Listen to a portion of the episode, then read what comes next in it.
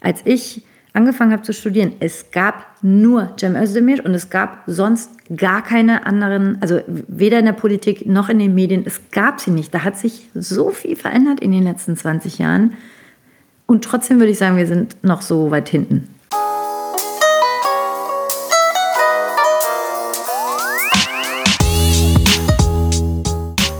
Herzlich willkommen zu einer neuen Folge von Halbe Kartoffel. Mein Name ist Frank und ich begrüße euch zu der allerersten Folge in 2022. Ich hoffe, ihr seid gut ins neue Jahr gestartet. Hier geht's auf jeden Fall gleich munter los. Heute zu Gast ist Ferda Attermann. Sie ist Journalistin, Autorin und Sprecherin der neuen deutschen MedienmacherInnen.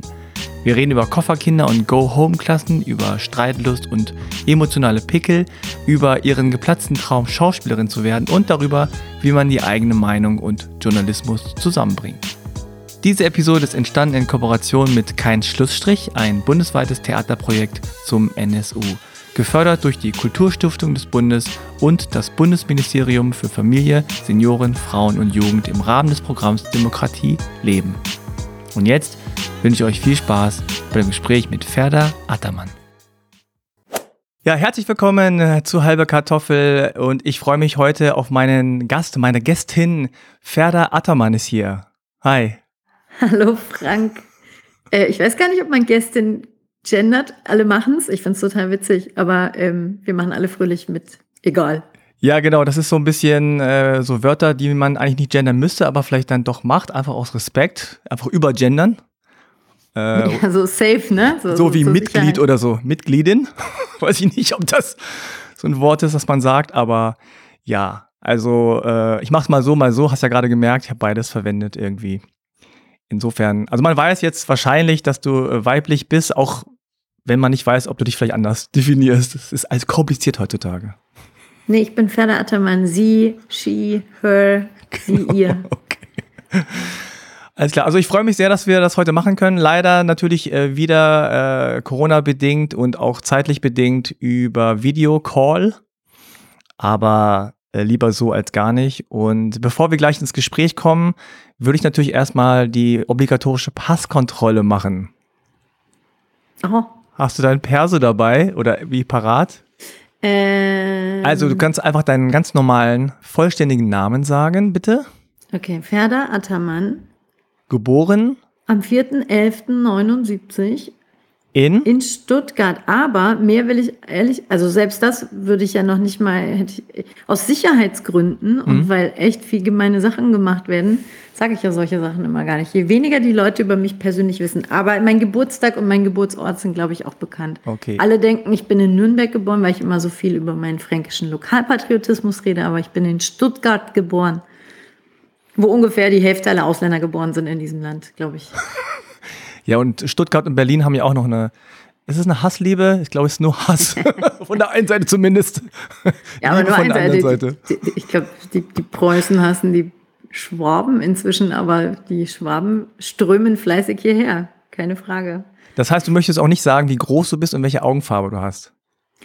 Ähm, die Augenfarbe ist braun. Meine Mutter sagt Honig und ich hätte gern, dass sie noch heller werden. Äh, weil mein Vater hat wirklich so fast so gelbbraune Augen gehabt, so total geil. Aha. Aber meine sind leider nur normal. Okay. Kackbraun. Hm. Aber ähm, äh, ja, ein, ein, schönes, schönes. Äh, Kastanienbraun. Warte, was war noch? Äh, Größe, Größe sage ich jetzt mal nicht, damit es nicht zu genau. Irgendwas muss dann noch so fake bleiben können. Okay. Falls, also muss ich fake erkennen können, wenn jemand sich falsch für mich ausgibt. Ähm, aber genau, es ist ein, ein grüner, oder früher war das ein grüner Pass. Ich weiß gar nicht, ist der heute noch grün? Der ist jetzt rot, ne? Durch die EU. Aber früher waren wir ja, in, also als ich noch jung war, war grüner Pass. Ähm, ich schraube einen grünen Ausweis, war so, ich bin Allmann. Ich bin drin. Ja, genau. I made it. Ja, genau. Okay, na gut. Also jetzt haben wir geklärt, du bist auf jeden Fall äh, deutsch. Du hast einen Personalausweis, auch wenn der jetzt mir nicht so zu Gesicht äh, gekommen ist, aber ich bin auch Türkin, ne? Ach echt? Ja, das habe ich jetzt natürlich äh, Doppel. dreist unterschlagen. Falls irgendjemand von deutschen Sicherheitsbehörden zuhört, ist das immer nicht so gut. Ich gehöre zu dieser kleinen Gruppe, die ja so klein vielleicht gar nicht ist, die in dieser Zwischenzeit bis 2000, also bis vor der Staatsangehörigkeitsreform noch sich eingebürgert hat. Irgendwann zwischen 94 und 2000. 94 wurde die ähm, Einbürgerung erleichtert oder ermöglicht, besser gesagt, also so regulär ermöglicht. Und dann hat meine Mutter, oder 93 war das vielleicht sogar, irgendwie Anfang der 90er, und dann hat meine Mutter sofort als eine der ersten gesagt, alles klar, zack, zack, zack, hier die Formulare ausgefüllt. Und dann konnten wir Deutsch werden. Ich war da zwölf oder so, ich habe das nicht mitbekommen. Und dann ähm, musste sie austreten aus der türkischen Staatsangehörigkeit und dann durfte man eigentlich zwar nicht wieder Deutsch, äh, Türkin werden, aber meine Mutter hat, ähm, nachdem sie Deutsche geworden ist, sich hat die türkische wieder zurückgeholt, weil den Türken war das wurscht. Und dieses Zeitfenster, ungefähr 15, 20 Jahre, in denen das ging, das wurde danach verboten und wer es danach gemacht hat, wird ausgebürgert, verliert seine deutsche Staatsangehörigkeit. Ich gehöre in diese Grauzonen-Lücke, mir kann man den nicht mehr wegnehmen, aber offiziell darf ich ihn auch nicht haben und das macht es total schräg, deswegen weiß ich immer nicht, wo ich das erwähne und wo nicht. Ich äh, oute mich jetzt hier einfach mal, weil das ist irgendwie ja eh, irgendwo wird das eh dokumentiert sein. Aber genau, ich, hab, ich gehöre zu den wenigen türkeistämmigen Menschen, die einen Doppelpass haben können. Das ist ja Durch fast so symbolisch. Ja, und ich werde ihn deswegen auch nicht abgeben, obwohl ich natürlich meine Schwierigkeiten habe mit der Türkei. Aber erstens, es ist immer gut, ich finde, so viele wie möglich Pässe zu haben. Und zweitens, ja, man kann gar nicht genug Pässe haben. Ich würde auch sofort noch weitere nehmen, wenn mir irgendein Land was anbietet. Äh, hier. Und außerdem aus, aus Prinzip sozusagen, weil sie es ja auch irgendwie eigentlich nicht wollen und es halt doch geht. Und das ja. muss auch, das ist total peinlich so zu finden. Äh, man muss sich für eine Nation entscheiden, bla bla. Nee, finde ich auch nicht. Also die Frage, die sich ja oft anschließt, wenn man dann sagt, ja, der Mann ist hier in Deutschland aufgewachsen und geboren, ist ja, äh, wo kommst du eigentlich her? Was antwortest du darauf? Ich lächle einfach gerade nur, ne?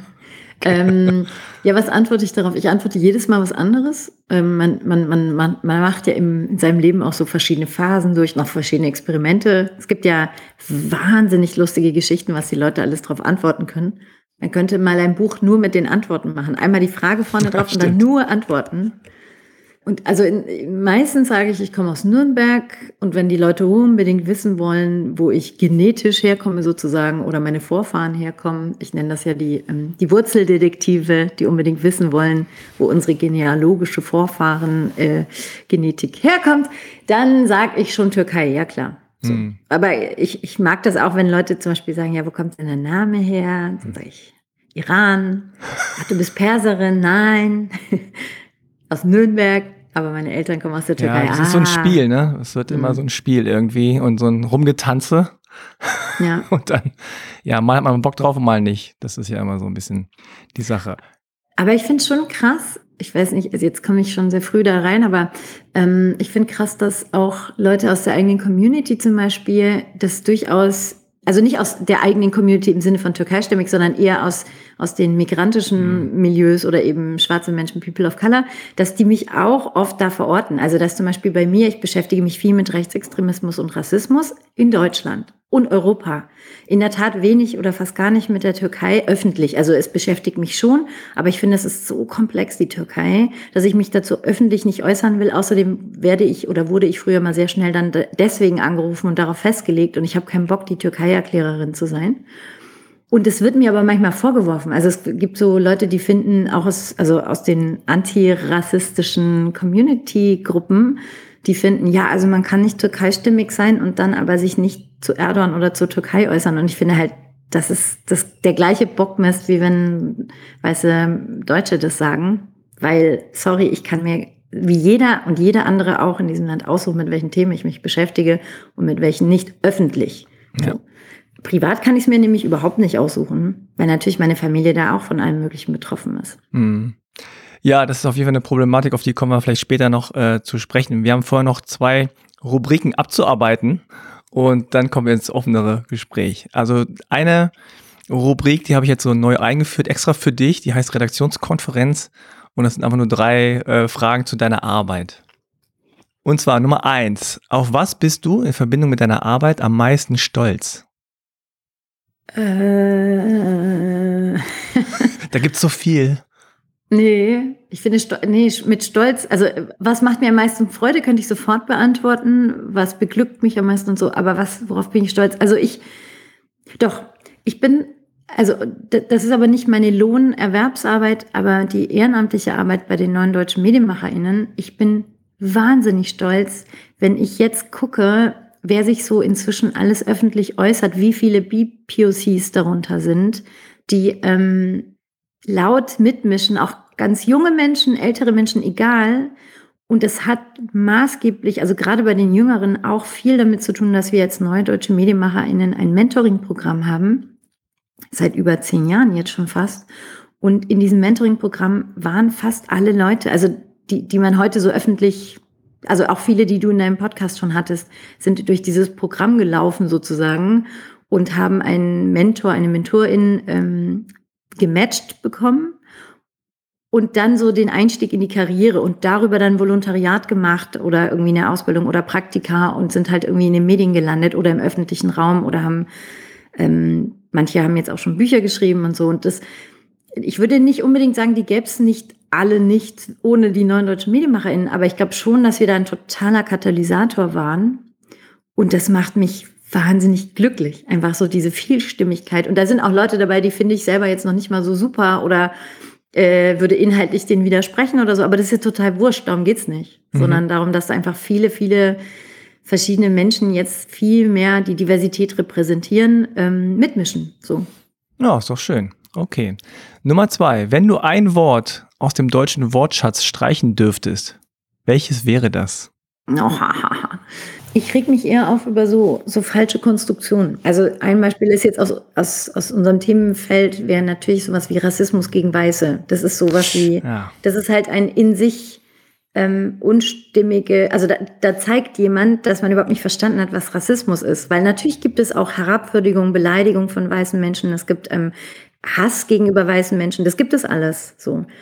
Aber ähm, Rassismus ist halt ein, ein Konstrukt, also das habt ihr ja auch schon oft ja. erklärt, aber ähm, Rassismus gegen Weiße kann es halt einfach nicht geben. Und, und wenn Leute das benutzen, regt mich das halt ja. auf. Also vor allem natürlich regt es mich auf, wenn es dann auch in ähm, normalen Medien mhm. aufgegriffen wird, vielleicht oder eben Menschen, die jetzt nicht als ultra rechts außen betrachtet werden, das auch sagen, dann, dann nervt das total.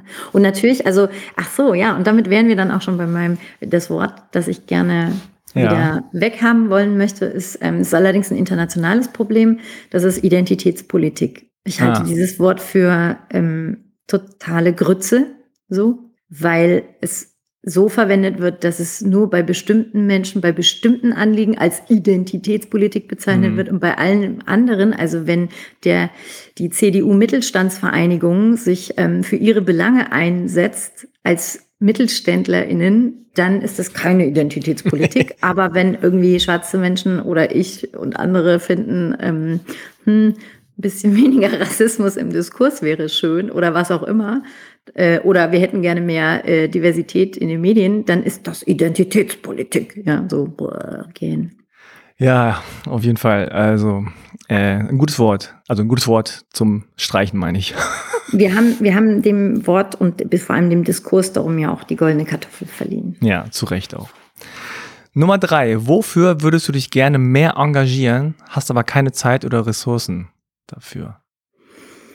Also ich möchte mich gerne viel mehr mit Wikipedia-Einträgen beschäftigen. Ich finde, Wikipedia mhm. ist, ähm, das treibt mich seit ein, zwei Jahren total um, weil alle, also selbst Journalistinnen, früher war das ein No-Go, früher war Stimmt. Wikipedia keine seriöse Quelle, aber inzwischen hat sich das geändert und wenn ich irgendwo auf Veranstaltungen bin oder vorgestellt werde oder auch andere, ich merke das immer, dann werden die Wikipedia-Einträge gelesen. Ähm, und ich mache das selber auch, ich nutze Wikipedia total gerne.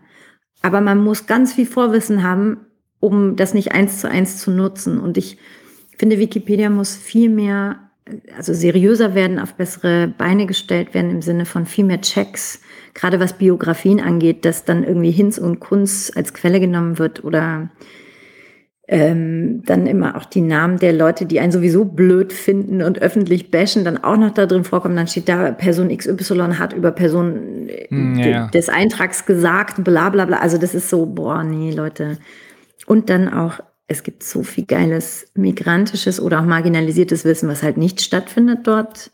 Da kann man so viel noch rausholen. Und ähm, ein paar, also wir haben so ein paar so Gruppen jetzt, die sich so ein bisschen damit engagieren, aber ich, mir fehlt da einfach die Zeit. Das ist man könnte da so viel mehr machen. Aber ich kann nur allen empfehlen, jeder und jede kann mitschreiben bei Wikipedia und eigene Einträge machen oder andere Einträge redigieren. Also macht alle mit. Das macht total Sinn und macht auch Spaß. Ja, okay. es macht mega Spaß. Du ja. schreibst halt eine Enzyklopädie, auf die alle zugreifen. Das ist schon das, also, das ist besser als ein Artikel in einer Zeitung veröffentlichen.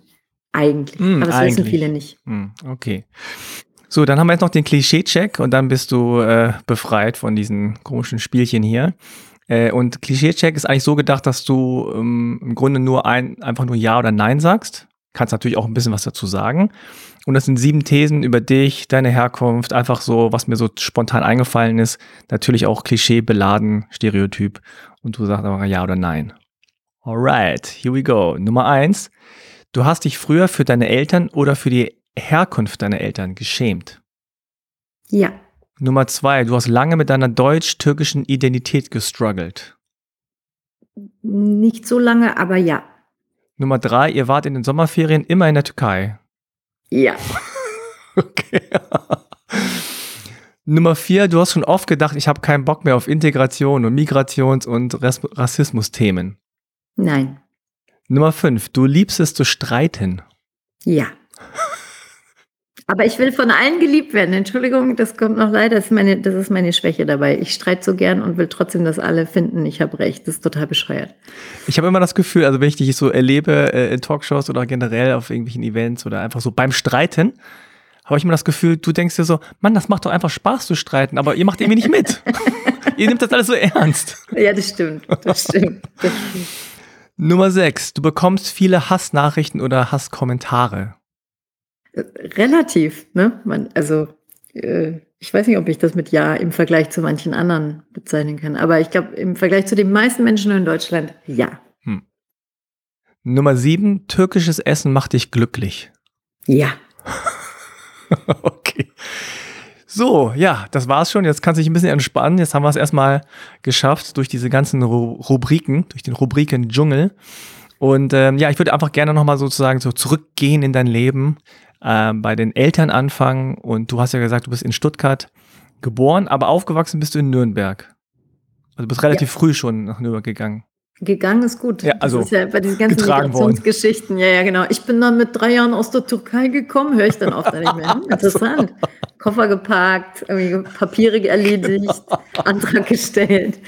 Ähm, ja, ja, genau. Ich war drei, als meine Mutter die sich dann von meinem Vater getrennt hatte, ähm, nach Deutschland, äh, nach Deutschland, nach, nach echt Deutschland, nee, von Stuttgart nach Nürnberg gezogen ist. Ja. Mhm. Für einen Job. Also sie war ähm, erst Gastarbeiterin in, in Stuttgart und mein Vater war Kind von Gastarbeitern, was heißt, dass ich zweite und dritte Generation ah. in einem bin. Und die haben sich da irgendwie kennengelernt bei so einem Folkloreabend. Also mega, mein ganzes Leben ist so aufgebaut auf einem Klischee. Okay. Ähm, so, so, so Börek Baklava, so tanzen und so und dann. Ja, ja, genau, naja. Folklore. Saz, ähm, und dann haben die sich getrennt. Ich bin das zweite Kind und dann ist meine Mutter nach Nürnberg für so einen Sozialpädagoginnen, also in so einem Sozialarbeitereinrichtung, irgendwas, da hat sie gearbeitet. Und du hast noch Geschwister? Ich habe eine ältere Schwester und mein Vater hat dann, mashallah, nochmal geheiratet und nochmal zwei Töchter bekommen, weshalb er vier Töchter hat, mm. aber er lebt leider nicht mehr. Mm. Und deine Schwester ist wie viel älter? Meine ältere Schwester ist zweieinhalb Jahre älter und ist Ärztin. Mm. Und meine anderen beiden Schwestern leben noch in Stuttgart und die sind aber viel, viel jünger als ich. Und über die erzähle ich jetzt mal nicht, weil ich nicht ja. weiß, also ob sie das möchten. Ja, klar. Und wenn du so an deine Kindheit in Nürnberg so denkst, äh, wo seid ihr aufgewachsen? Habt ihr im Haus gewohnt, in der Wohnung? Hm, war viel Trubel? War, äh, ja, also wie, wie, woran denkst du da und wie war das?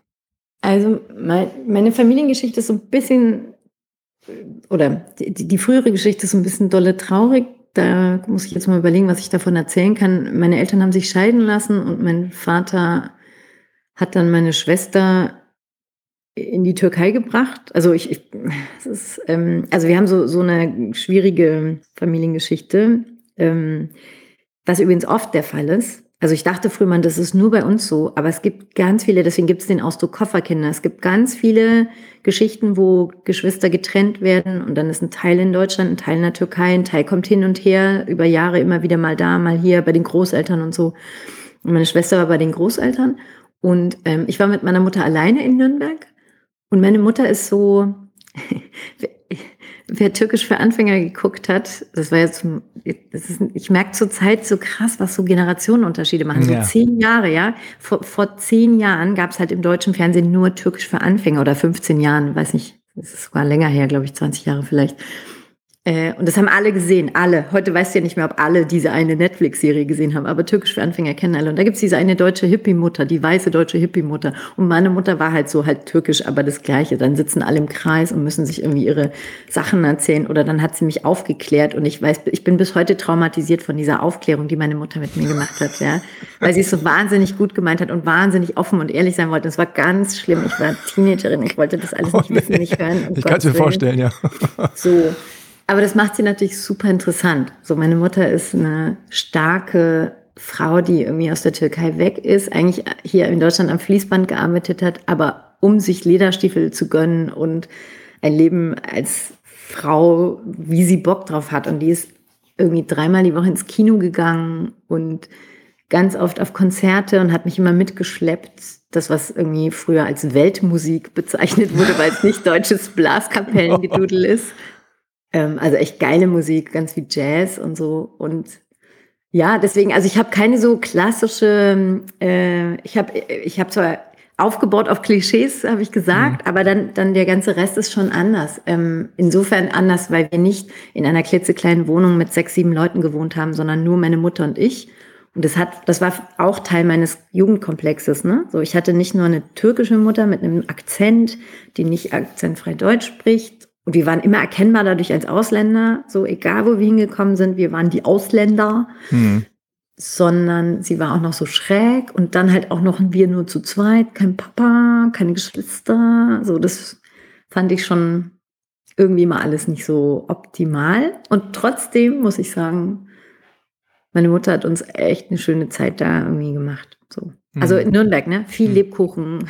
Ja. so, da geht es einem schon gleich besser wegen den Gewürzen. Und äh, ja, also Nürnberg ist auch eine sehr lebenswerte Stadt. Ich bin schon ein großer Fan. Und mhm. viele, viele, viele Menschen mit Migrationsvordergrund. So, das ist jetzt schon eine der Städte, die quasi im Mehrheitskippen ist. Also 47 mhm. Prozent aller Menschen in Nürnberg haben Migrationshintergrund, also statistisch. Das heißt, es sind eigentlich noch mehr. Schon ganz geil. So. Ach krass, okay. Das heißt, ich kann mir vorstellen, so in jungen Jahren, vor allem in der Schule und so, viele Fragen. Wo kommst du her? Was ist mit deiner Familie? Warum ist deine Mutter? So diese Geschichte? Also, ich erzähle immer gerne eine Sache, weil ich finde, das müssen alle wissen. Ich wäre eigentlich in eine Türkenklasse gekommen. Die gab es in Nürnberg noch in den 80er Jahren. Und ich glaube, es gab Klassen für Türken und entweder für Italiener oder für Griechen. Also Griechinnen. Also nochmal separat quasi. Ja, ja, genau. Also es gab so muttersprachliche Klassen. Das waren ja. keine Ausländerklassen, sondern es waren mhm. Go-Home-Klassen, so, ja. ähm, die uns ja auch auf die Rückkehr vorbereitet haben. Das war auch die Ansage, so, ähm, wenn ihr das so und so macht, dann braucht ihr ja gar nicht Deutsch lernen, so richtig. Und dann, die hatten irgendwie, ich weiß nicht, die werden auch ein paar Stunden Deutsch in der Woche gehabt haben, aber der Hauptunterricht war auf Türkisch. Mit übrigens Lehrkräften vom türkischen Konsulat, ne? Das muss man auch nochmal, ist ja klar, weil woher sollen, willst du Deutsche? Ja, ja, klar. Äh, und wer, wer da die Lehrpläne gecheckt hat, weiß ich auch nicht. Aber ist ja auch lange her. Genau. Und da sollte ich eigentlich hingehen und dann hat meine Mutter sich dagegen gewehrt. Das heißt, ich war das einzige nicht türkische Kind in dieser Klasse. Mm. Und es gab schon noch ein paar Jugos, weil für die gab es keine Extraklasse. Italiener, deswegen gab es wahrscheinlich eine griechische Klasse, eine zweite. Also Italiener, also erstens, ja. ich gendere nicht in der Vergangenheit, weil, weil wir das halt früher so genannt haben. Ne? Ja. Also eigentlich spreche ich schreibe es, wenn ich schreibe, immer mit einem A am Ende, also Italiener, mhm. Ausländer, weil, weil, ich finde, das ist so, das war ja so ein geschlechtloses Stigma, das uns so draufgepackt wurde. Ja. So. Also es gab schon Fragen, klar. Also so, so als, ich glaube, als migrantisch wahrgenommene Person hast du dein Leben lang Fragen zu beantworten. Mhm. Aber als Kind hatte ich, glaube ich, mehr Fragen an die Leute als okay. einfach zurückgefragt. Also gekontert. Ja, ja. Und du? Warum hast du ein Damenbad?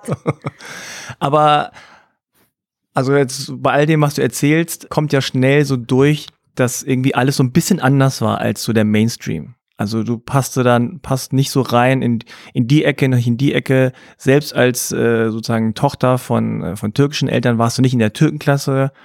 Das könnte ja, so könnte ich mir so denken, einerseits so Verwundung hervorrufen von der deutschen Seite und dann aber auch von der türkischen Seite. So von wegen, warum bist du nicht bei uns? Warum bist du da? Also so äh, Verräterin-mäßig oder im Überläuferin oder was ist da, was ist da los? Also gab es solche Spannungen oder hast du das alles so mitgenommen und gesagt, pff, es ist halt so, wie es ist? Ich meine, als Kind macht man das natürlich so. Es ist so, wie es ist, aber äh, hast du das wahrgenommen, dass du irgendwie anders bist? Also ja, nein, Kinder nehmen ja alles wahr, so. Also jede Nuance, das hm. ist toll.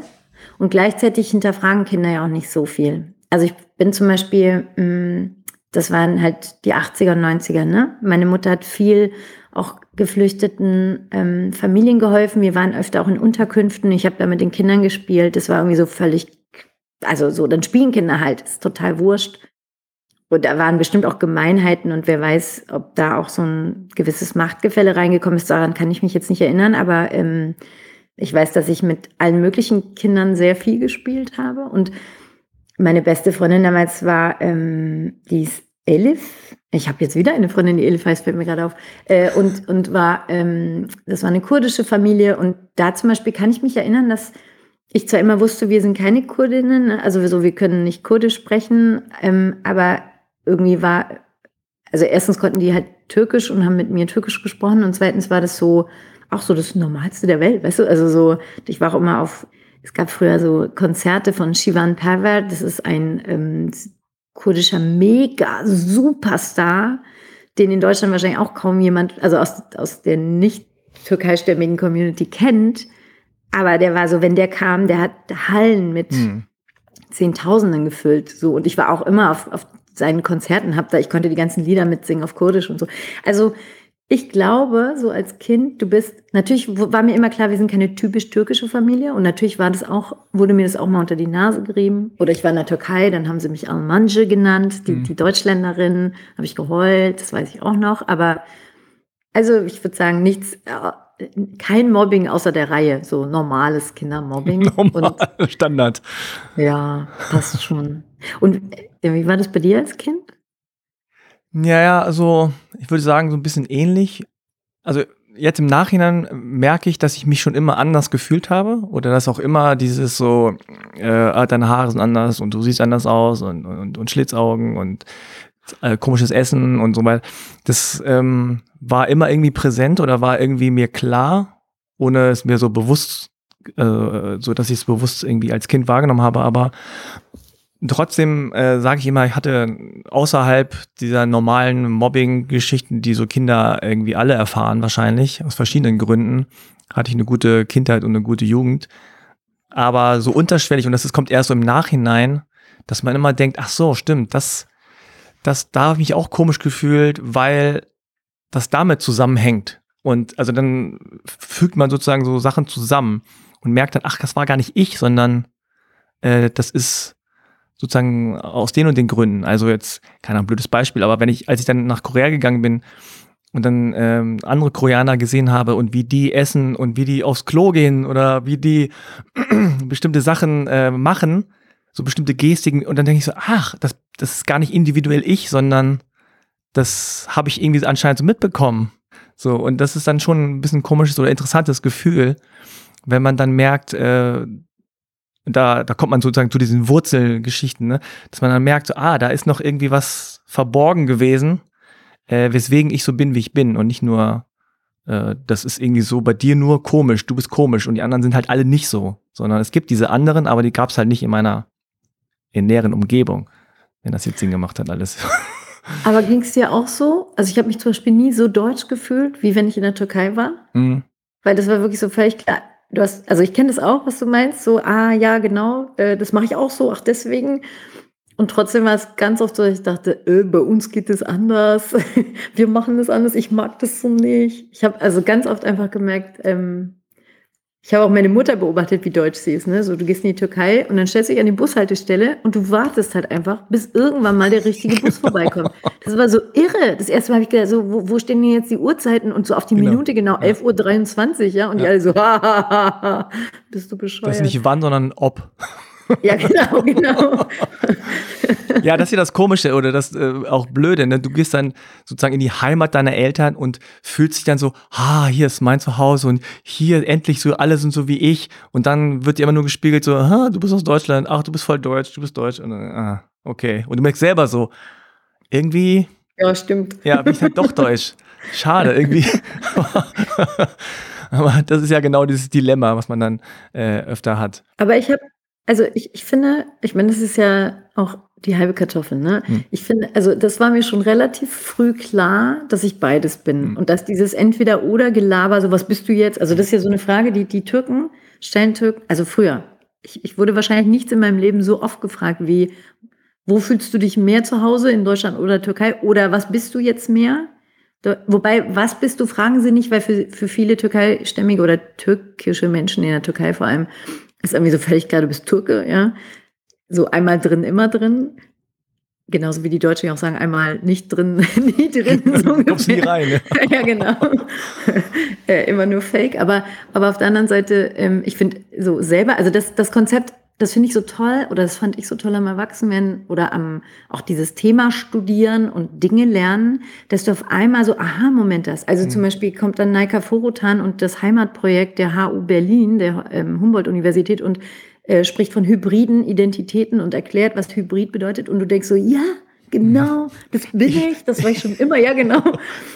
Und, und plötzlich macht so Klick, Klick, aber ich habe das schon als Kind gefühlt. Also hm. hybride Identität gefühlt habe ich hm. schon immer. Nur fehlte mir jemand, eine Soziologin oder ein Soziologe, der kommt und sagt, das ist das so. Hm. Und bei ganz vielen Dingen finde ich, ist das so.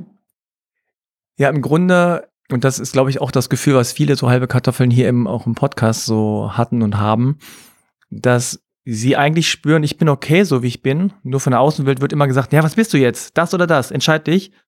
Und man kommt dann äh, in, so, in so einen komischen Prozess, wo man denkt, muss ich mich entscheiden? Entscheide ich mich? Bin ich jetzt hier? Bin ich jetzt da? Okay, bin ich jetzt da? Ach nee, die wollen, wollen mich auch nicht so richtig, dann bin ich da, äh, da, nee, danke, bist du doch nicht.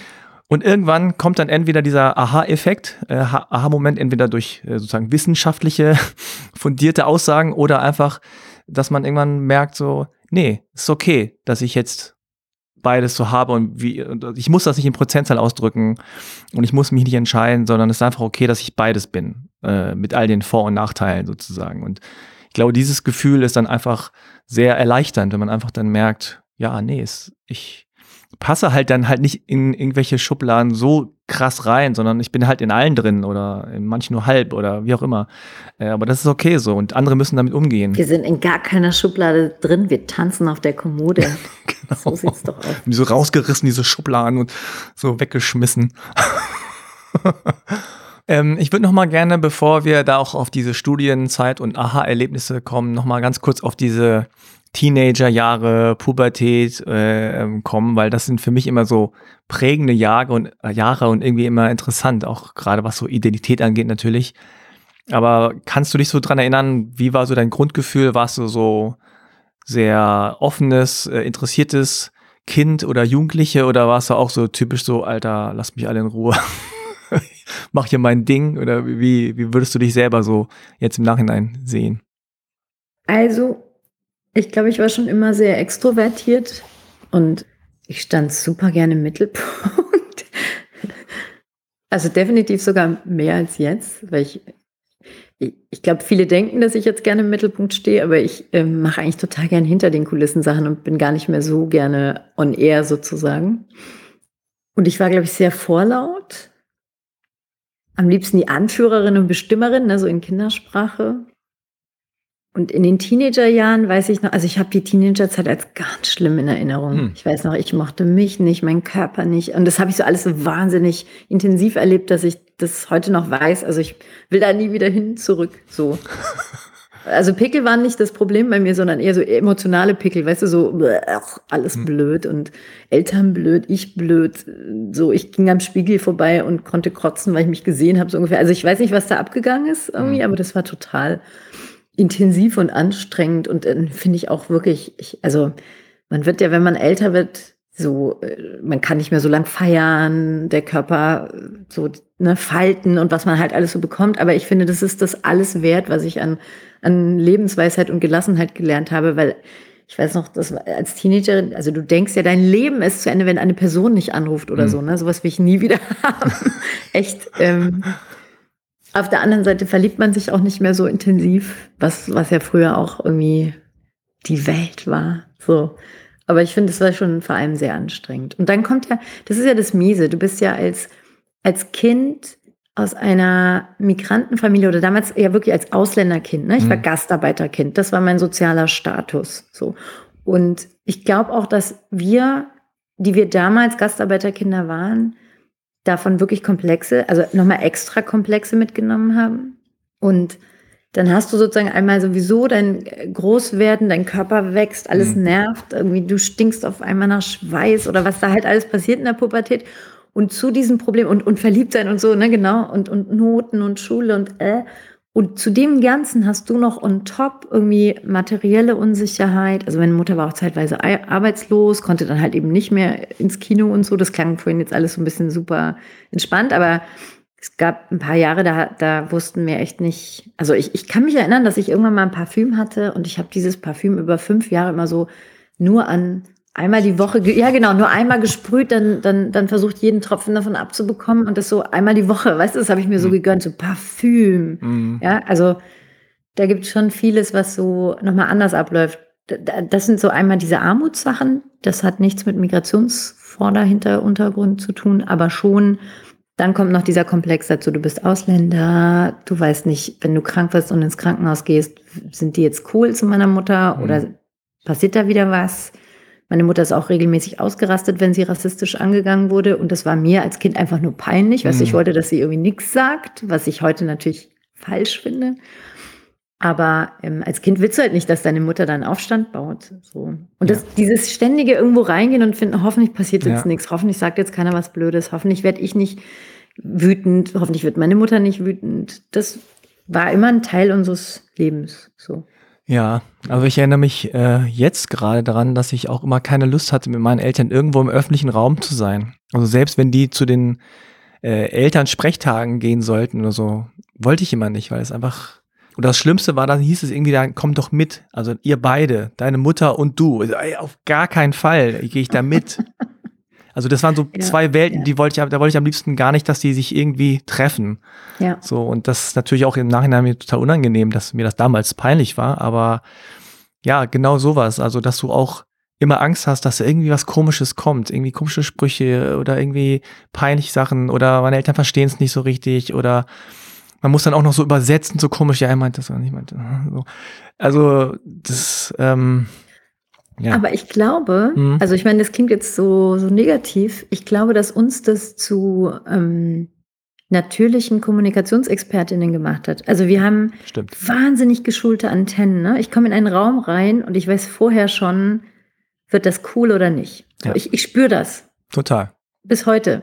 Und ähm, ich habe ganz viele Skills, von denen ich glaube, die haben auch mit dieser frühen Wachsamkeit als Kind zu tun. Und das war damals halt unangenehm, aber auch selbst dieses, es ist dir peinlich und du musst da trotzdem durch, das, das stärkt dich ja fürs Leben. Das ist ja diese Frustrationstoleranz und Resilienz und mhm. so. Ich glaube, dass, dass Kinder aus solchen Verhältnissen und insbesondere eben viele migrantische und auch Arbeiterkinder ArbeiterInnenkinder, dass die ganz viele Skills mitbringen und viel fitter sind und schneller. Also jetzt, das mag nicht pauschal für alle immer gelten und ich will nicht sagen, dass alle anderen, die ein vielleicht etwas entspannteres Kindheitsgefüge haben, dass die alle nicht äh, clever und schnell und fit sind, aber aber ich glaube schon, dass man daraus abziehen kann, dass da auch echt viel Gutes nach hinten sozusagen rausgekommen ist. So. Oder dass uns das ja. vorangebracht hat. Ja, wobei ich glaube, man kann es wahrscheinlich so drehen, dass man sagt, die, die es irgendwie vorangebracht hat, haben dieses Skill nutzen können. Hm. Und es gibt aber auch vielleicht viele, die dann in solchen Situationen, naja, also jetzt so extrem gesagt, irgendwie auch selber ausgetickt sind oder Sachen gemacht haben, die sie dann wieder in, in eine Schieflage bringen oder äh, auch so in diese Richtung Kriminalität oder ich hatte auch viele Momente, glaube ich, in meinem Leben, wo, wo es hätte sein können, dass ich so abdrifte weil du dann diese Resilienz in dem Moment nicht mehr hast oder diese Frustrationstoleranz. Oder wenn du sagst, äh, meine Eltern konnten sich bestimmte Dinge nicht leisten, dass du ein Clown gehst oder dass du irgendwie hier äh, krumme Geschäfte machst, damit du das kompensieren kannst. Ne? Und dann, dann heißt es sozusagen von der Gesellschaft so, ja, siehst du, wussten wir doch, hier nicht geschafft. Ne? Genetisch so. veranlagt. Genau, ja. ja. Nee, das stimmt total, das stimmt. Aber du hast natürlich auch, auch recht, dass da so ein Skill irgendwie äh, sich entwickeln konnte, was man sonst vielleicht gar nicht, auch in jungen Jahren gar nicht hätte machen äh, müssen oder diese, diese, diese äh, Anforderung, wenn es die nicht gegeben hätte, hätte man dieses Skill nicht gebraucht sozusagen. Und das kann man dann aber jetzt dann auch, auch nutzen. Also ich sehe das auch so, dass bestimmte Sachen oder ja, so eine bestimmte andere Art von Sensibilis Sensibilität da ist oder einfach so, äh, so, so ein Sensor, ne, so ein Radar irgendwie so. Man scannt den Raum anders also aus verschiedenen Gründen, aus, aus sozusagen Sicherheitsgründen, aber auch so aus ähm, sozialen ähm, Interaktionsgründen womöglich auch, dass man irgendwie denkt, okay, wer braucht gerade Hilfe oder wer ist gerade irgendwie gut drauf, schlecht drauf. Also man checkt das irgendwie dann doch anders, weil man es halt irgendwie so gewöhnt ist äh, aus jungen Jahren. Und wenn du jetzt sagst, so, also du warst schon so ein bisschen vorlaut, wolltest im Mittelpunkt stehen und so, hattest du dann früh schon diesen Wunsch, so, okay, ich äh, werde mal Journalistin und äh, rette die Welt oder schreib, was auch immer jetzt noch geschrieben werden muss oder äh, hattest du irgendwie so ein Hobby oder irgend so ein Traum, eine Vision, wo du sagst, da will ich mal hin? Nee, ich bin eine gescheiterte Schauspielerin. Also ah, ja, hatte ich und okay. ich wollte Schauspielerin werden. Ich wollte tatsächlich dann auf Bühnen stehen. Ich wollte auch nie ins Fernsehen. Also ich hatte nie den Star, äh, Wunsch, so ein Seifenopernstar oder sowas zu werden, sondern ich wollte gerne ins Theater. Und das kommt auch daher, dass wir, wir hatten an unserer Schule dann im Gymnasium so Theaterabos. Das finde ich ganz toll. Ich finde, jede Super. Stadt sollte das machen. Also Oper, Oper fand ich ganz furchtbar, aber diese Theateraufführung fand ich wahnsinnig geil irgendwie. So, das, das war, hat mir extrem viel Spaß gemacht. Und genau, ich habe es dann auch versucht, ein Jahr lang. Also nach dem Abi habe ich erstmal ein Jahr vorgesprochen. In Deutschland kannst du an, ich weiß nicht, also fast jede größere Stadt hat eine Schauspielschule und dann bewerben sich da tausend Menschen und Zehn werden genommen und ich glaube sogar, es werden, also früher war das so, es wurden bei den zehn etwas mehr Männer als Frauen genommen, weil es mehr Männerrollen gab im Theater und wahrscheinlich immer noch so ist. Mutmaße ich jetzt mal. Und das heißt, Frauen hatten so, ich weiß nicht, der Anteil war bei Frauen nicht 1000 auf 10, sondern so ungefähr 700 auf vier Plätze oder so. Mhm. Und das sage ich jetzt so, weil es mir peinlich ist, weil ich habe es nicht geschafft. Ich bin einmal, bin ich einmal oder keinmal eine Runde weitergekommen? Ich weiß es gerade gar nicht. Ähm, dann war ich auf einer privaten Schauspielschule, das musste ich dann bezahlen, dafür habe ich irgendwie ganz viel gejobbt. Und dann hat meine Mutter gesagt, du Ferda, jetzt hast du es ein Jahr lang probiert, studier doch mal was, parallel, nur für den Fall, dass es nicht klappt. So. Und dann kannst du dich ja weiter bewerben. Mhm. Und dann habe ich Politikwissenschaften angefangen, weil ich Geschichte Leistungskurs hatte und ich mochte das so. Und Geschichte kannst du eigentlich nur Lehrerin werden oder Bibliothekarin, das wollte ich beides nicht. Ey, mein Leben lang in die Schule gehen, das war so, no way. Niemals.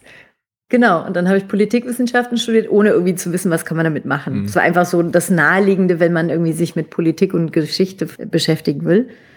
Und dann hat mir das so viel Spaß gemacht, dass ich das Grundstudium in Erlangen abgeschlossen habe. Das ist bei Nürnberg.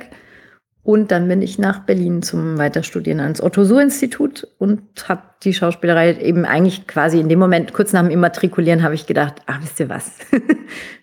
Macht doch eure komischen Vorstellungsgespräche alleine. Hm. Aber eigentlich, also wirklich, ich bin gescheitert, ne? So, ich, ich hätte das schon gerne gemacht. Ich hätte vor allem gerne diese Ausbildung gemacht. Da musst du dich zwei Jahre mit dir selbst und deiner Sprache und deiner Stimme und deinem Körper beschäftigen. Super interessant. Ah, okay. Das heißt, du hast in, in Berlin äh, studiert und äh, aber wann kam so der Punkt oder kam der Punkt überhaupt, wo du gesagt hast, so ja, da ist jetzt der Beruf, den ich haben will? Nee, ich, also ich finde, das ist eine der tollen Sachen, die ich von meiner Mutter bekommen habe. Die war so extrem supportive und ähm, hat eigentlich gefunden, alles, was ich mache, ist okay. Und wenn es mir Spaß macht, ist gut. Und solange es mir gut geht, ist auch gut. So. Also kein Druck. Und ich habe tatsächlich Politik studiert, ohne erstmal einen Plan zu haben. Und Journalistin kam, war überhaupt nicht, also und, und deswegen habe ich mich auch bei den neuen deutschen MedienmacherInnen engagiert. Ich bin nie auf die Idee gekommen, dass ich Journalistin werden kann, weil es gab keine einzige Journalistin, die so ähnlich war wie ich. Es könnte auch ein Mann gewesen sein. Es gab keine. Niemand. Die waren alle, es waren alles Brigittes, Gabis und sonst wie oder eben Männer. Ähm, deswegen kam das über Zufall. Also wenn du jetzt wissen willst, also ich meine, wir können das Spiel noch ewig treiben, was habe ich die ganze Zeit im Studium gedacht, dass ich mal werde und was habe ich gemacht, aber ich kann auch einfach erzählen, warum ich Journalistin geworden ja. bin, wenn du es kürzer haben willst. Ein Mitbewohner von mir, der hat irgendwann mal so eine Salonreihe gestartet und da haben wir bekannte Polit ja, Leute aus der Politik oder irgendwie bekanntere oder, oder wichtigere, in Anführungsstrichen, also Leute, die schon irgendwie in der Karriere irgendwo wichtig sind, die haben wir eingeladen zu uns nach Hause ins Wohnzimmer mit Studi-Häppchen und Studi-Wein, so drei Euro Aldi-Wein, damals drei Mark. War das noch Mark? Ich weiß es gar nicht. Nee, es war, glaube ich, schon Euro. Und dann hat einer, einer davon war ein Journalist, das war der Büroleiter des Spiegel, damals des Berliner Büros vom Spiegel. Und der hatte gemeint, auch wenn ich, wenn ich und meine Freundin Lisa, wenn wir ein Praktikum machen wollen, sollen wir uns einfach melden. Und dann habe ich das gemacht und dann haben die erstmal gesagt, äh, du hast überhaupt keine Vorerfahrung, das geht, geht so nicht. Und dann hat aber bei Spiegel Online jemand, da wurde gerade ein Platz frei und der war auch erst irgendwie nicht so begeistert von mir. Und dann habe ich gesagt, ich kann Türkisch, ich, ich lerne super schnell, ich mache alles. Ich, ähm, ihr könnt mich nach Neukölln schicken. Äh, und ich, und habe mich so umgeguckt, hier kann niemand Türkisch. Also ich habe so, so quasi unbewusst oder bewusst, unbewusst direkt diese Karte gespielt, mhm. ja. Und dann hat der gemeint, na gut, probieren wir es mal. So. Die haben ja auch die Möglichkeit, jemanden im Praktikum rauszuschmeißen. Und dann hat der tatsächlich mehr Arbeit mit mir gehabt als mit anderen, denke ich, weil ich eben noch nichts konnte. Und Spiegel Online ist eigentlich ein Praktikum, das machst du erst, wenn du schon weiter bist. Mhm. Die meisten fangen ja irgendwie mit einem kleinen Medium, also Lokalpresse und so an. Und dann habe ich das Praktikum gemacht, dann fand ich das toll, dann habe ich mich auf Journalistenschulen beworben. Das hat erstaunlicherweise immer sofort geklappt. So, da habe ich mhm. mich zweimal beworben, wurde zweimal genommen. Jetzt kurz gesagt, so Ah, okay. passiert. Also zufällig eigentlich. Ja. Und im Studium dachte ich irgendwie, ich arbeite mal bei einem Bundestagsabgeordneten, wie man das halt so macht. Und mein Vater hat gesagt, Cem Özdemir, schreib dir den Namen auf. So einer von uns. Ja, ja, also er hat natürlich nicht Özdemir gesagt, er hat, Özdemir. Er hat gesagt, da, ich nimm den Stift in die Hand, du, du musst jetzt mitschreiben, Jam Özdemir. Bei dem rufst du an und sagst, du willst arbeiten. Das hast du gemacht. Ja, aber wir kannten ihn ja alle, ne? Das war halt einfach so krass, dass mein Vater einmal in der Tagesschau einen Türken gesehen hat und ausgerastet ist vor Freude und mich angerufen hat und gesagt hat, jetzt, ich glaube, damit kannst du arbeiten. Du, du machst was mit Politik, ja. Der wusste ja auch nie, was ich studiere. Genau. Ja, da haben die dann zum ersten Mal gesehen, ah, es könnte doch was werden. ja, da, da ist, da kommt eins und eins zusammen. Ah. Deswegen ist aber auch so, dass meine Gruppe, also auch wieder jetzt Generation, ich glaube, zehn Jahre später kannst du das ganz anders sehen. Aber ja. als ich angefangen habe zu studieren, es gab nur Cem Özdemir und es gab sonst gar keine anderen, also weder in der Politik noch in den Medien, es gab sie nicht. Da hat sich so viel verändert in den letzten 20 Jahren. Ja. Und trotzdem würde ich sagen, wir sind noch so weit noch hinten. so weit weg, ja. ja. Ja, ich meine, wir sind ja fast fast dieselbe Generation, würde ich sagen, oder sind eigentlich dieselbe Generation. Und äh, ich finde es auch immer wieder erstaunlich, wenn man, also was du gerade erzählt hast, ja, damals gab es halt keine JournalistInnen, die so aussahen wie du oder wie ich. Äh, ja.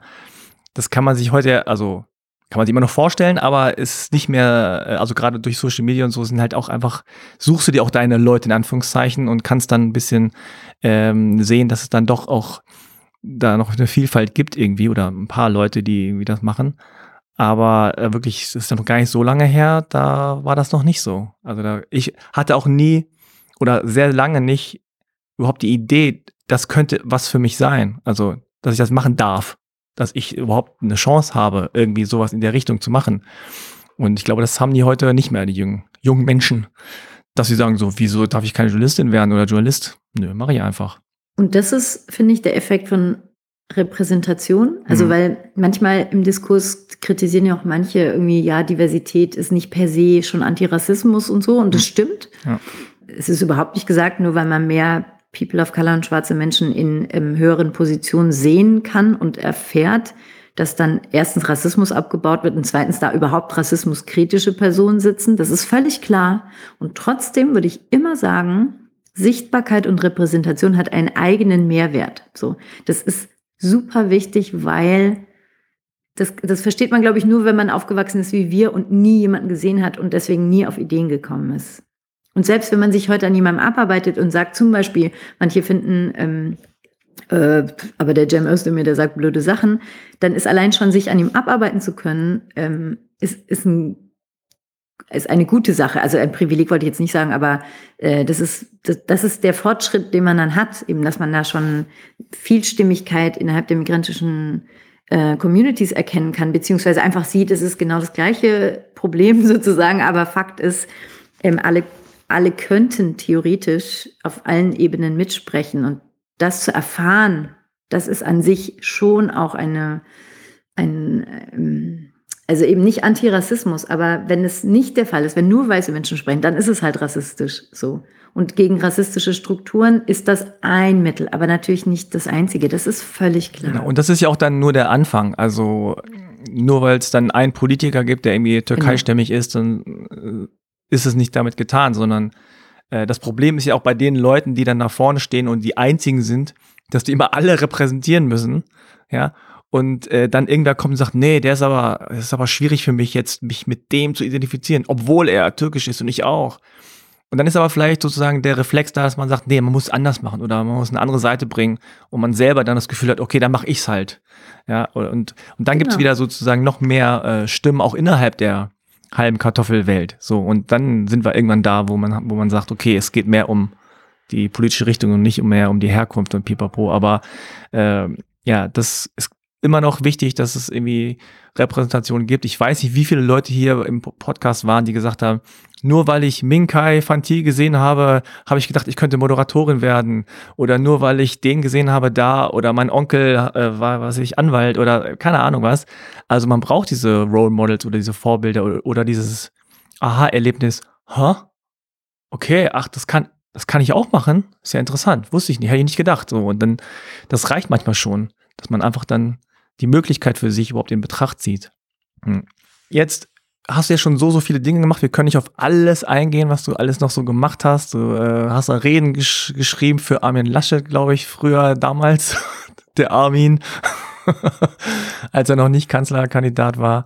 Ähm, und du hast, äh, wie gesagt, auch neue deutschen MedienmacherInnen, äh, da bist du engagiert und so weiter. Was mich interessieren würde, ist halt, ähm, du hast ja dieses, dieses Thema oder diese Themenwelt da auch äh, ja, irgendwie entweder ausgesucht oder bist da so mit reingekommen.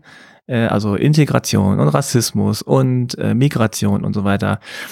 Und also wie hältst du diese Balance zwischen so diesen persönlichen Erlebnissen und auch ist ja auch ein emotionales Thema, also zumindest für mich ist es immer sehr emotional alles so, ja, und man will immer so, oh, und äh, gleichzeitig hast du dann das journalistische Handwerk gelernt und hast dann auch natürlich irgendwie so eine Art aktivistische Agenda für dich, ne, wo man sagt, so, da will ich mal hingehen oder das wäre gut für die Gesellschaft. Also wie kriegst du diese ganzen Sachen so in, in Gleichgewicht?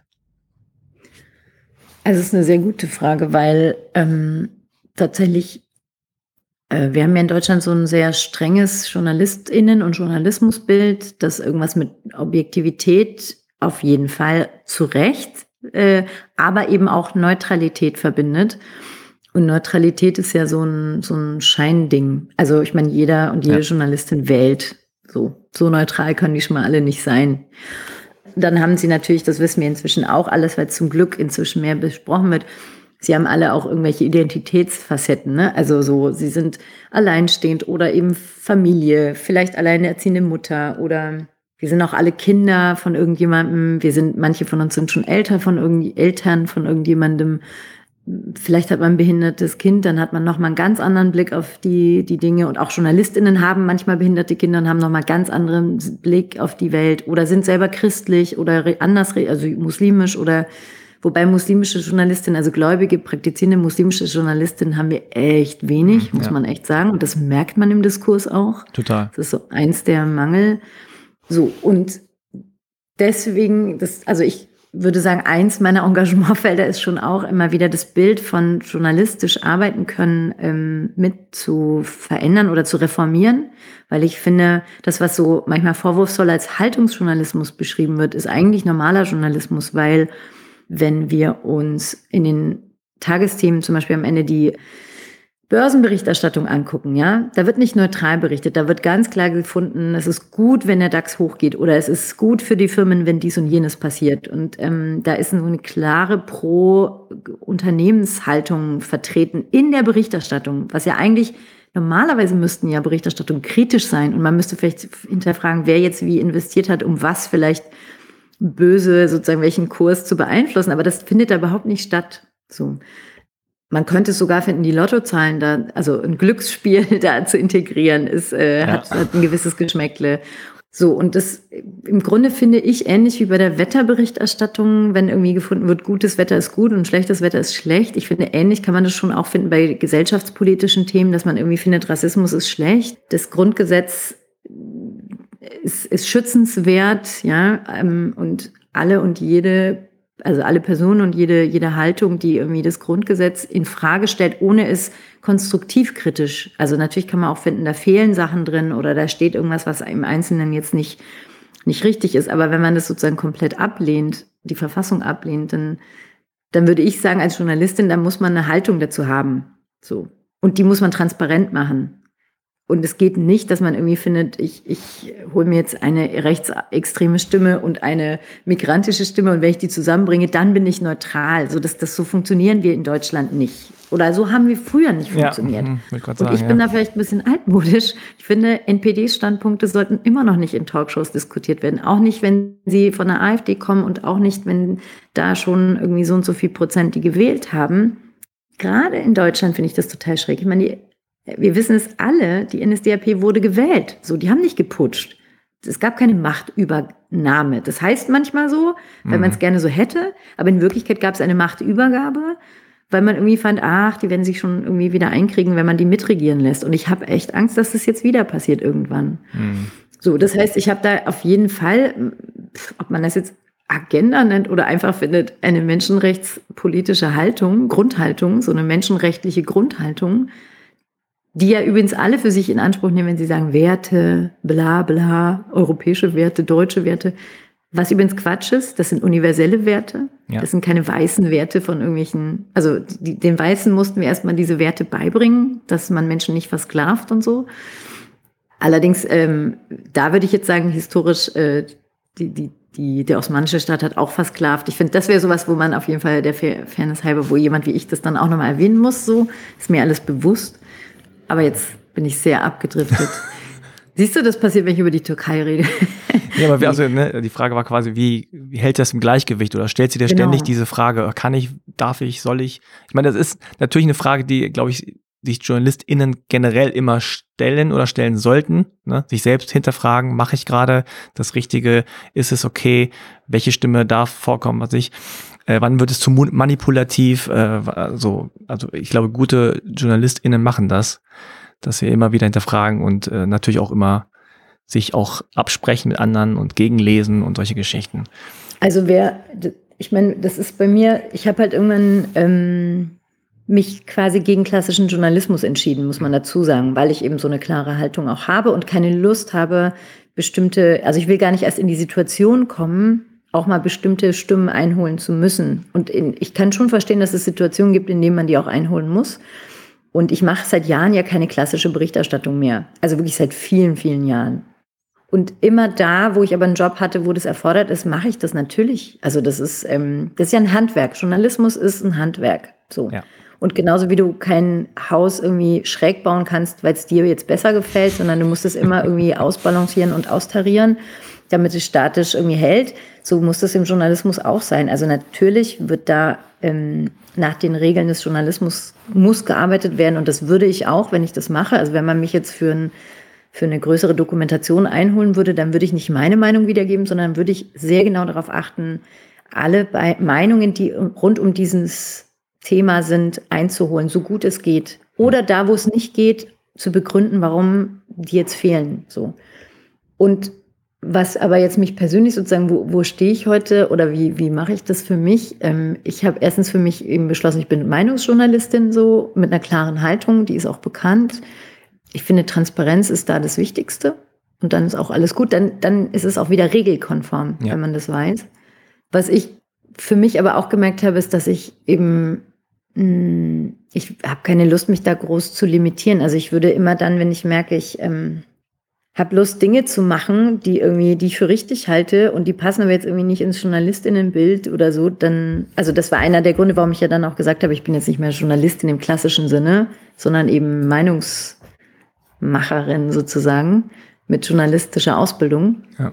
So, so bin ich eigentlich ganz glücklich. Also ich, ja. Mhm. das, was mich beschäftigt, ist aber, was ich vorhin meinte, mit da triffst du ein schwarze Aktivismus ist ein Begriff, der in Deutschland halt so einen komischen Geschmack hat. Mhm. Ich habe eine Zeit lang überlegt, nenne ich mich Menschenrechtsaktivistin. Aber ich, also ich, ich glaube, es ist falsch, weil das, was ich mache, sollte Standard sein. Ich finde, das ist so Mhm. ganz normale, grundgesetzkonforme Haltung. Ja. Ja. Ähnlich wie wir ja auch bei einem Erdbeben oder wir hatten es ja bei der Flutkatastrophe, hat ja auch niemand neutral gefunden, ach, so ein bisschen Flut äh, schadet dem Menschen nicht oder so. Weißt du, also es ist so Ja. völlig klar, dass wir dann bei den Menschen sind, die das Schicksal erleiden. Und genauso finde ich, ist es für mich auch in Sachen der Einwanderungsgesellschaft. Deswegen würde ich mich nicht Aktivistin nennen, weil ich finde, Aktivistin würde heißen, dass man wirklich viel, viel, viel Zeit und also hauptsächlich sein ehrenamtliches En- oder sein Engagement hauptsächlich in diese Arbeit reinsteckt. Und bei mir ist das tatsächlich nebenbei und ansonsten verdiene ich eigentlich mit dem meisten, was ich mache, schon Geld.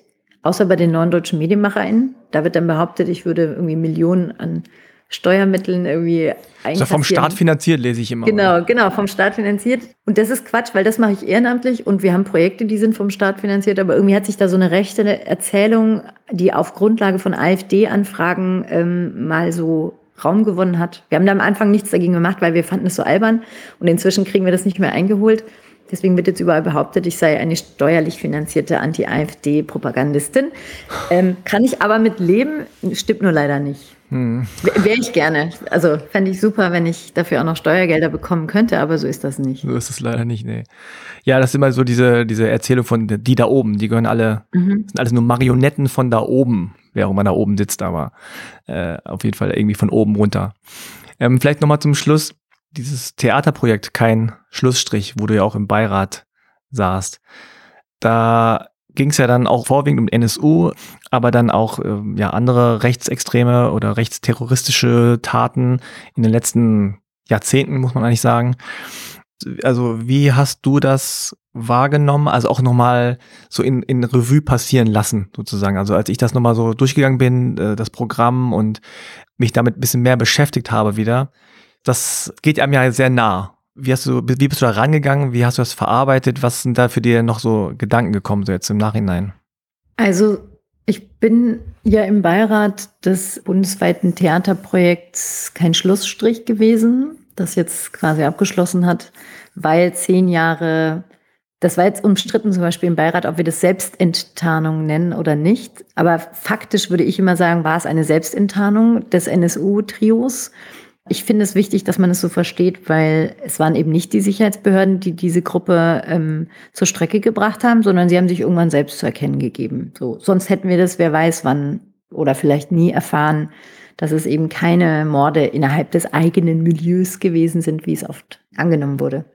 Äh, andere finden aber Selbstenttarnung klingt so harmlos und so, gibt denen zu viel Macht und so. Also das ist, das war zum Beispiel so ein Streitpunkt. Aber genau, zehn Jahre ist das her und ich glaube, dass das Schlimmste an diesen, also es war, der NSU ist von vorne bis hinten einer der größten Skandale und auch traumatisierendsten Rassismuserfahrungen, also eine von, es gibt mehrere, aber eine davon ist definitiv diese NSU-Geschichte, weil nicht nur, dass Familien und Angehörige jahrelang erfahren mussten, dass sie selbst kriminalisiert wurden und dass der Verfassungsschutz und die Sicherheitsbehörden gegen die Menschen, die Opfer gearbeitet haben und nicht für sie. Und dass man bis heute nicht aufgearbeitet hat, inwieweit der Verfassungsschutz da wirklich drin verstrickt war. Akten werden immer noch unter Verschluss gehalten. Akten wurden geschreddert, als es rauskam, ohne große Konsequenzen. Und dann wurde der Bundesverfassungsschutzchef abgesetzt und stattdessen wurde Heinz-Georg Maaßen geholt, der Mann, den wir jetzt wieder losgeworden sind vor ein, zwei Jahren, weil er latent rechtsextreme Verschwörungstheorien ähm, nachhängt. Ja. Also latent ist vielleicht sogar Das stimmt, das war jetzt ein bisschen nett, aber freundlich äh, ausgedrückt. genau, ja. Kann, kannst du löschen? Nein, nein, aber ja, stimmt. So, das heißt, also es gibt einmal die Taten an sich, es gibt die damalige Zeit, alles, was vor diesen zehn Jahren passiert ist und dann was nach diesen zehn Jahren passiert ist. Und was nach diesen Jahren, zehn Jahren passiert ist, ist in Sachen Aufarbeitung und auch Gerichtsurteile und so sehr, sehr unzufriedenstellend. Und das ist das, die Nachtraumatisierung. Das ist ja ähnlich wie wenn du eben schlimm, also sagen wir mal Vergewaltigungsfälle oder, oder Missbrauchsfälle oder so. Das eine ist sozusagen die Tat selbst, das andere ist, was, wie, wie danach mit den Opfern umgegangen wird. Wird ihnen geglaubt, wird, wird, wird ordentlich ermittelt, wird entsprechende Hilfe bereitgestellt und so. Und das war hier tatsächlich, diese Nachphase war in Sachen ähm, Sicherheitsbehörden und Aufklärung sehr unzufriedenstellend, vielleicht sogar nachtraumatisierend. Also nochmal. Was aber, finde ich, gut gelaufen ist, sind die Medien die waren vorher wirklich, also die waren Teil des Problems. Das werden sich vielleicht manche auch gar nicht mehr erinnern können, aber manche Medien haben ja sogar selber gefunden, sie recherchieren jetzt und haben dann irgendwelche Beziehungen in die Türkei, Geheimdienst, MIT mhm. und so, ähm, ganz komische Sachen noch nachgeschoben und immer auf der Seite der Polizei berichtet, immer übernommen, was deren Sicht war, nie kritisch hinterfragt. Und dann natürlich Begriffe wie Dönermord und andere mhm. schlimme ähm, Bezeichnungen, die das entmenschlicht und entwürdigt und herabgewürdigt haben. Und da finde ich, hat ein Prozess eingesetzt, der extrem gut war. Also seitdem können wir mit Medien sehr, sehr gut arbeiten an Begrifflichkeiten, an, an diskriminierender Sprache und so. Da, hat, da ist auch ein interner Prozess bei vielen losgegangen, der extrem gut war, finde ich. Es gibt immer noch viele Probleme, aber da würde ich noch am ehesten sagen, da gibt es so ein gutes, ein besseres Nachher als vorher. So. Mhm.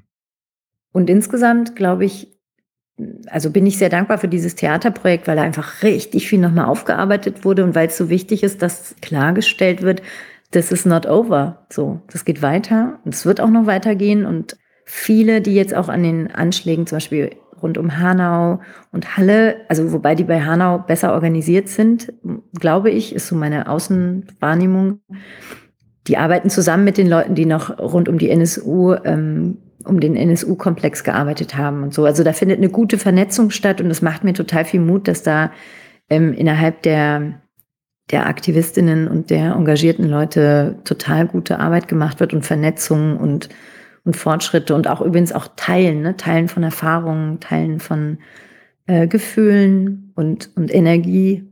Das ist super wichtig. Mhm. Ja, ich fand es nochmal sehr beeindruckend und ehrlich gesagt auch nochmal schockierend zu sehen, einfach auch so gebündelt, wer da alles spricht und, und was alles passiert ist in den ganzen Jahren, dass das halt nicht Einzelfälle sind. Und das ist halt nicht irgendwie nur so, ja gut, mein Gott, da weißt du, halt einmal vor drei Jahren und dann halt da auch nochmal, sondern dass das halt wirklich eine Kontinuität hat. Das Schlimme äh, ist halt auch, was du auch angesprochen hast, dass da halt auch von Seiten des Staates, von Seiten äh, von Polizei und den ganzen Ermittlungen und so weiter, nicht nur, dass die selber kriminalisiert wurden und, und werden, sondern dass das überall sehr ähnlich verlief. Ne? Also es war nicht so, oh, da lief sehr gut und nur da lief blöd, und das lief immer fast blöd oder ziemlich schlimm, ehrlich gesagt. Und das, was halt auch noch drunter liegt und was mir dann auch echt nochmal so auf eine andere Art wehtut, ist dieses, als das dann auch passiert ist, dass man so eine Distanz gespürt hat. Also auch von den Medien, dass das nicht sozusagen so, oh mein Gott, das waren welche von uns, sondern das waren halt, damit haben wir nichts zu tun. So, das war diese Haltung. Da machen irgendwelche, ich sage jetzt mal so sarkastische Alis und so, wie die auch genannt wurden, da machen die eher, die machen da irgendwelche kriminellen Sachen. Klar, da passieren dann äh, auch andere äh, schlimme Sachen und dann sterben ein paar und das ist halt Unterwelt. Das ist halt irgendwie so ein anderes Milieu, das ist eine andere Welt. Das hat mit uns nichts zu tun hier. Und wir sind interessiert an den Opfern und an den ganzen Drama. Aber ob das da ja eine Aufklärung gibt oder wer das gemacht hat oder ob das womöglich doch mit Recht zu tun hat oder auch mit uns, da distanzieren wir uns von. Ja, ich, ich finde wichtig, dass, also du hast total recht und ich finde total gut, dass wir ähm, da aber auch communityübergreifend solidarisch arbeiten. Also es gibt zum Beispiel auch gerade, äh, wenn es zum Beispiel um Racial Profiling geht, dass man auch weiß, es sind eben nicht nur schwarze oder arabisch gelesene Menschen, sondern eben auch vietnamesisch-koreanische äh, Menschen betroffen. Das, das war mir zum Beispiel lange auch gar nicht klar. Aber das habe ich jetzt in Berlin zum Beispiel immer öfter gehört. Hier gab es so früher so die sogenannte Zigarettenmafia ja. und, und dass da irgendwie Menschen auch anders unabhängig einfach angehalten wurden, untersucht wurden und so, dass, dass wir das viel mehr gegenseitig auch nochmal zur Sprache bringen, was da alles passiert und eben auch wie viele Fälle nicht wie NSU oder Hanau oder Halle dokumentiert sind oder auch ähm, Uriallo. Ich meine, die kämpfen seit Jahren selber um Aufmerksamkeit, aber, aber es gibt eben ja noch mehr Fälle, die noch nicht einmal dieses Level erreicht haben und dass wir das immer wieder selber auch versuchen, gemeinsam zu verknüpfen und diese Kontinuitäten aufzuzeigen, wie du es gerade gesagt hast. Das finde ich super wichtig, ja. Ja. Wenn man da so reingeht, dann äh, hat man schon so ein bisschen so ein Depri-Gefühl. dann kommt man immer wieder an diese, oh. ja, okay, aber also dann müssen wir hier an dieser Stelle auch mit diesem schweren Thema äh, aufhören. Aber hast du denn vielleicht, ich weiß nicht, das kannst du mir auch später nochmal sagen, nochmal so, so irgendwie so ein Spenden, ja, habe ich. Kann ich dir sofort sagen. Ach so. Okay, gibt es denn äh, von deiner Seite her irgendeine Organisation, irgendeinen Verein, wo du sagst, da kann man äh, spenden, da lohnt es sich, weil die machen gute Arbeit? Also es gibt super, super viele tolle Organisationen, bei denen es sich lohnt zu spenden. Es gibt eine, die mir halt ganz, ganz besonders am Herzen liegt, ist die ähm, Bildungsinitiative Ferhat Unwasch. Mhm. Gemeinsam mit der 19. 19. Februar INI in Hanau, aber die Bildungsinitiative habe ich vor kurzem besucht. Die hatten so ihr erstes Jahr, erstes Jubiläum. Die haben jetzt Räumlichkeiten eingeweiht und da sind Jugendliche, die teilweise mit ihm befreundet waren, mit Ferhat Unwar, dem einen Opfer, aber auch andere, die irgendwie aus dem Umfeld kommen und so tolle, energievolle, starke junge Menschen. Also da lohnt sich, glaube ich, wirklich jeder Cent irgendwie, den man in diese Menschen äh, investiert. Und sie, was sie ja machen, ist an Schulen gehen und andere irgendwie sensibilisieren. Also ganz tolle Arbeit. Super. Also da werde ich auch auf jeden Fall einen Spendenlink in die Show Notes packen. Da könnt ihr dann direkt per Klick könnt ihr da ein paar Cent bei Euro, nicht, nicht Cent, Euro, unbedingt Euro, ähm, könnt ihr dann da abgeben. Super. Also dann Ferda, vielen, vielen Dank, dass du da warst und du musst los. Und ich hoffe, wir sehen uns mal irgendwann im richtigen Leben irgendwo. Inshallah, inshallah. inshallah. Okay. Die Hoffnung stirbt zuletzt. Genau.